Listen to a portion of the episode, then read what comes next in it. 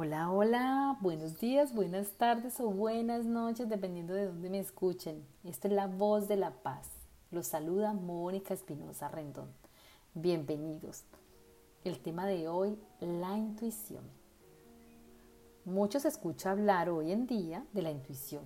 No es que sea algo nuevo para el ser humano, pero sí es algo que ha despertado ahora un mayor interés, sobre todo en los temas holísticos y espirituales. Pero vamos a definir un ¿Qué es la intuición? ¿Cómo podemos desarrollarla? ¿Y quiénes podemos tenerla? También vamos a hablar un poco sobre para qué nos sirve la intuición. En primer lugar, para darle paso a la intuición debemos soltar el control. La intuición es una facultad espiritual, hablando en el concepto dual de la espiritualidad. Es esa inteligencia pura y primordial que solo podemos explicar y no podemos razonar. También se reconoce como una habilidad para dejar espacio a la incertidumbre, al silencio, convirtiéndonos en observadores de nosotros mismos.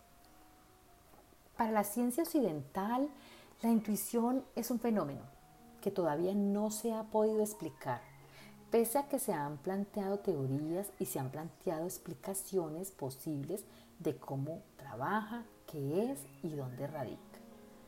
Y es porque la ciencia sigue basándose en el intelecto que es la razón. Y como ya dijimos, no se puede explicar. Entonces también podríamos definir la intuición como esa respuesta clara y acertada que tenemos sobre alguna situación o algo que se da en un instante. Místicos de la cultura oriental y pensadores han considerado la intuición como algo que se manifiesta más allá de nuestra mente irracional de nuestra personalidad, inclusive de todo lo que somos nosotros. Osho fue un místico contemporáneo moderno, maestro zen, dedicado, dedicó toda su vida a compartir su visión a través de charlas públicas y a los experimentos comunitarios. Él consideraba la intuición el último peldaño de la, de la elevación de la conciencia. Por otro lado, Platón decía, que la intuición se alimenta y necesita de la razón. Antes de ver cómo podemos desarrollar la intuición, me gustaría definir qué es el instinto, porque a veces se suele confundir un poco los términos. El instinto es un proceso de supervivencia. Tenemos un instinto natural de, de preservarnos a nosotros mismos que se puede debilitar según los medios y circunstancias en que vivamos. Por ejemplo, una persona acostumbrada a vivir en la naturaleza desarrolla un instinto de supervivencia diferente a una persona acostumbrada a vivir en una gran ciudad. Y ese aspecto lo hace diferente a la intuición. Entonces el instinto sería una mera dimensión de la percepción física. La intuición no es una percepción. La intuición es solo una dimensión diferente de calcular la información por ejemplo, la intuición necesita una, dos, tres veces o hasta cuatro y cinco para dar el siguiente paso. Con la intuición damos uno solo, es instantáneo. Entonces, para comenzar a desarrollarla, debemos dejar espacio al silencio, convirtiéndonos en observadores de nosotros mismos, como ya lo dijimos antes. Es importante dejar de buscar soluciones para no caer en adivinaciones constantes o dejarnos llevar por corazonadas. Adivinar no es una intuición y una corazonada es solo un impulso espontáneo con que nos movemos a ejecutar algo arriesgado o difícil. La intuición es algo que sientes y vives y por lo que podrías incluso apostar cualquier cosa. Algunas técnicas para el desarrollo de la intuición son practicar el yoga, tomarse tiempo para estar a solas, practicar la observación, la meditación nos ayudará al desarrollo de la intuición. Visualiza paisajes, esto fomenta la aparición de tus sueños lúcidos. Aprende a diferenciar entre el prejuicio y la intuición. Cuando tengamos la necesidad de tomar alguna decisión, centrarnos en nuestros pensamientos no es la mejor ayuda. Debemos entrar en silencio y preguntarnos aquello que queremos solucionar. Cuando estemos listos, la respuesta llegará de inmediato. No te la vayas a cuestionar, porque esta es tu intuición hablando. A veces pasa que no nos gusta la respuesta y ese es el, y ese es el, el motivo por el cual vamos bloqueando la intuición. Empezar a practicarla hará que ella se vaya desarrollando paso a paso. Ahora, ¿quiénes podemos tener la intuición? Sencillamente todos. Todos los seres humanos tenemos la capacidad intuitiva. Esto es un don natural, una habilidad natural. Así que todos tenemos la intuición, solo que tenemos que desarrollarla e irla trabajando paso a paso. Bien, ahora, ¿para qué nos sirve la intuición? La intuición, como ya dijimos, es una habilidad que nos permite comprender o percibir de manera clara e inmediata, sin intervención de la razón, una respuesta. La intuición más que servirnos nos genera confianza a la hora de tomar decisiones de acción o de reacción. ¿Cuántas veces nos ha pasado que llegamos a un lugar y sin que nada ni nadie nos advierta algo, podemos saber qué es lo que está pasando o qué es lo que ha pasado en ese lugar? Eso es nuestra intuición. También hay momentos donde, por ejemplo, no queremos asistir a un sitio, a un lugar determinado y nuestra intuición nos dice no vayas, y después resulta que había un motivo por el cual no debíamos ir a ese lugar. Ahí nos está hablando nuestra intuición, cuando son respuestas claras e instantáneas. En estas situaciones nuestra intuición resulta como un tercer oído y solo debemos estar como observadores para saber qué es lo que quiere decirnos.